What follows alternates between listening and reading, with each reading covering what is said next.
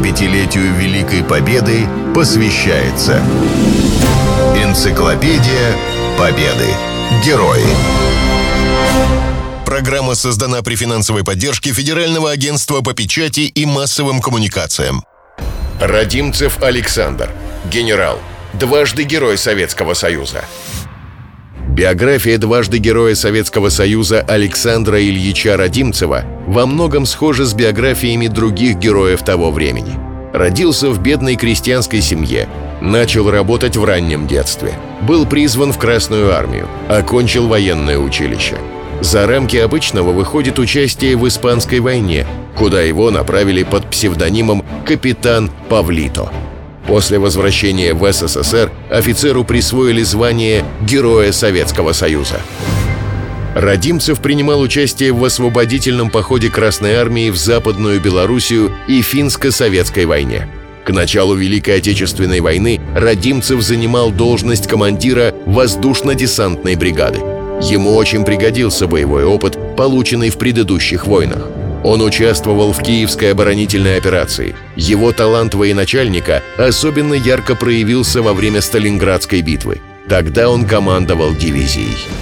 Легендарному сражению Александр Родимцев посвятил книгу «Гвардейцы стояли насмерть». В самом начале книги он пишет «Сталинград подвергся чудовищной по жестокости бомбардировке. На огромный цветущий город с 600-тысячным населением налетело свыше 600 фашистских самолетов. Многие госпитали, больницы, школы, культурно-бытовые учреждения, жилые кварталы были превращены в руины от бомбовых ударов и пожарищ. В огне плавились стекло и металл. Город представлял собой огромный костер, пламя которого охватило и Волгу. На воде бурно пылала нефть, разлившаяся из разбитых нефтехранилищ.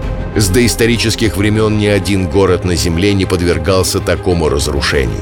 В огне пожаров и от осколков бомб погибло более 40 тысяч мирных жителей, преимущественно стариков, женщин и детей. Бои за укрепленный центр города продолжались 4 месяца. Перед дивизией Родимцева стояла задача взять Мамаев курган. За день удавалось отбить у немцев лишь несколько домов. Александр Ильич вспоминает. Ночной бой в здании – самый тяжелый бой. Мне он знаком по боям в университетском городке в Мадриде. Здесь нет понятия «передний край», «фронт», «тыл», «фланги». Противник здесь может быть всюду, этажом выше, ниже, вокруг. Здесь, как нигде, в тесном уединении уживается рукопашная схватка с огнем. Чутье, находчивость, смелость, скорее дерзость решают исход боя. Шорох, чье-то дыхание в кромешном мраке. Кто там? Свой? Чужой? Как узнать? Окликнуть? А вдруг в ответ раздастся очередь из автомата? Самому стрелять? А может, там свой?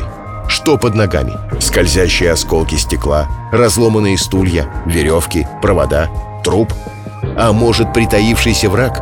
Решай быстро. Быть может, на решение отпущено вот это мгновение. Быть может, десятая доля секунды отделяет от бесшумного броска чужой гранаты или удара ножом. После Сталинграда были Курская битва, битва за Днепр, освобождение Украины. В боевом списке Родимцева Львовско-Сандомирская, Берлинская и Пражская наступательные операции – Особенно Александр Ильич отличился при форсировании Одера.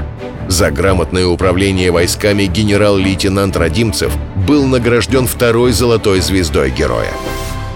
После окончания войны Родимцев остался в армии.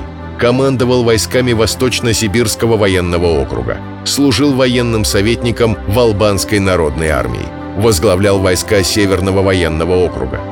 Памятники герою установлены в Оренбурге, Рязани, Волгограде. Его именем названы улицы в российских и украинских городах. Генерал написал 11 книг о войне. По воспоминаниям Родимцева, на киностудии имени Давженко сняли художественный фильм «Нет неизвестных солдат». 75-летию Великой Победы посвящается Энциклопедия Победы. Герои. Программа создана при финансовой поддержке Федерального агентства по печати и массовым коммуникациям.